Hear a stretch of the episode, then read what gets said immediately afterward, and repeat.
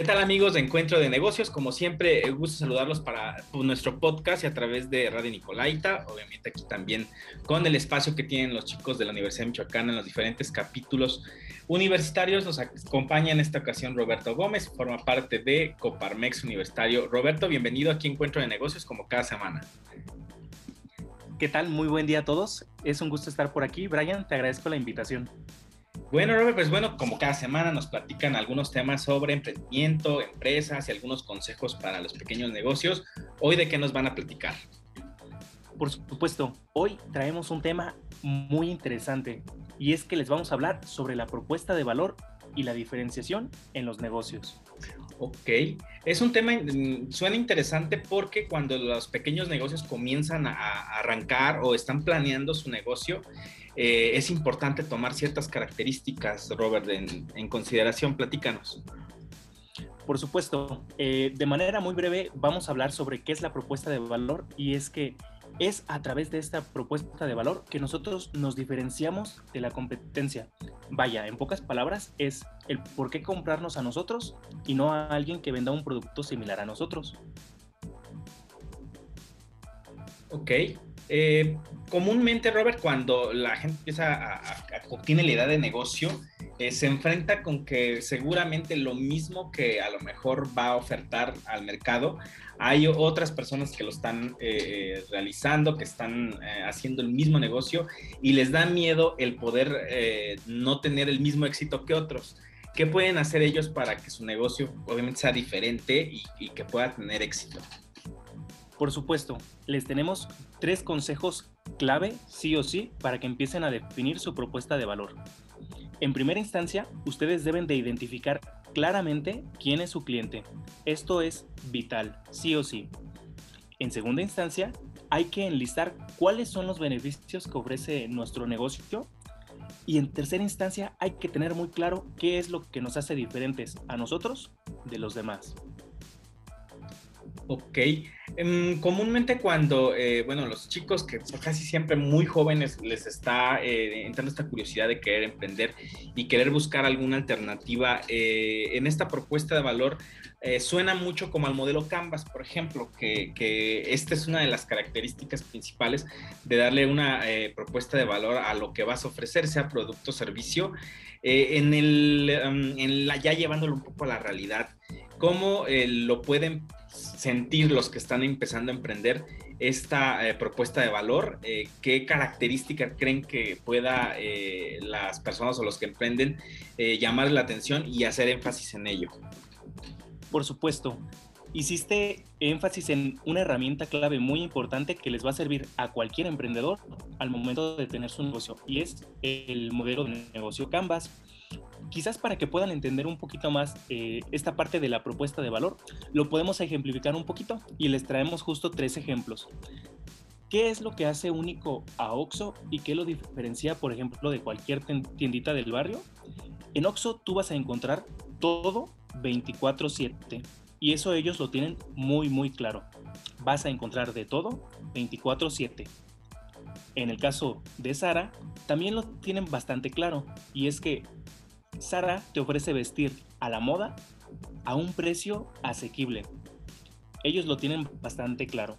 Y por ejemplo, en el caso de Starbucks, su propuesta de valor es una oficina fuera de casa. Ahí podrás tener reuniones de trabajo con tus amigos y podrás tener acceso a internet, además de unas instalaciones muy cómodas acompañadas del buen café.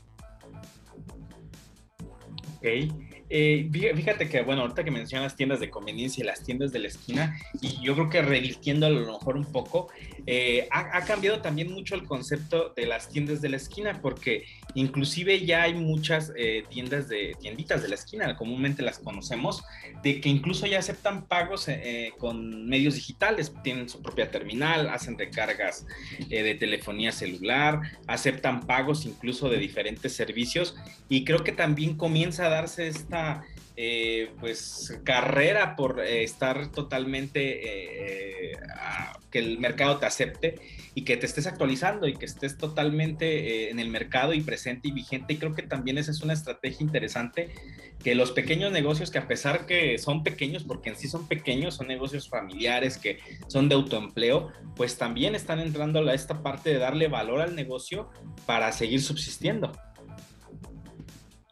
Por supuesto, eh, es lo, bonito de entender cuál es tu propuesta de valor es que te permite innovar y sobre todo mantenerte en un mercado siempre cambiante y mantenerte actualizado.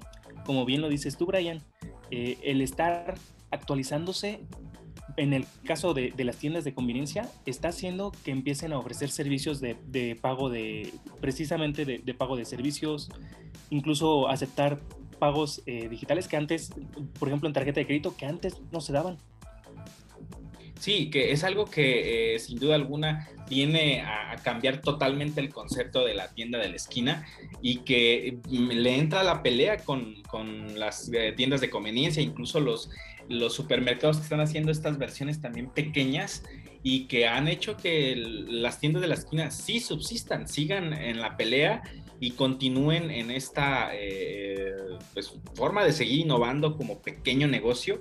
Creo que ahí es donde entra esta parte que tú comentas muy interesante, la propuesta de valor, de cómo a pesar de que ya el negocio está en marcha, pues hay que continuar eh, adaptándose a las necesidades de los clientes y de esta forma, pues bueno, pueden encontrar la forma de poder competir incluso hasta con los grandes. Por supuesto, precisamente es a través de esta propuesta de valor que tú puedes llegar a competir con cualquier otra empresa, ya sea más grande o de tu tamaño, pero es a través de esta diferenciación que los clientes te van a escoger a ti, que se van a fidelizar contigo porque tú les vas a ofrecer algo que nadie más lo está haciendo. Ok, excelente, Robert. ¿Algo más que deseas agregar en este interesante eh, tema que nos viniste a hablar el día de hoy? Por supuesto, solamente invitarlos a buscar precisamente la herramienta que comentábamos previamente, que es el modelo de negocio Canvas. Perfecto, Robert. Platícanos dónde los pueden encontrar en, redes sociales. ¿Tienen un próximo evento eh, en puerta que puedan este, hacer la invitación al público? Por supuesto, con mucho gusto. Nos encuentran en Facebook como Coparmex UMSNH de Universidad Michoacana de San Nicolás de Hidalgo. Próximamente también estaremos en Instagram. Para la próxima edición seguramente ya por ahí les estaremos compartiendo el usuario. Y por supuesto, manténganse al pendiente de nuestra página de Facebook, pues ahí estamos subiendo los eventos que tenemos constantemente. Perfecto, Robert. Bueno, pues te agradezco que hayas estado con nosotros en este episodio más para Encuentro de Negocios de Coparmex Universitario y nos escuchamos en la próxima emisión. Excelente. Muchas gracias, Brian, y les envío un saludo a todos. Hasta la próxima.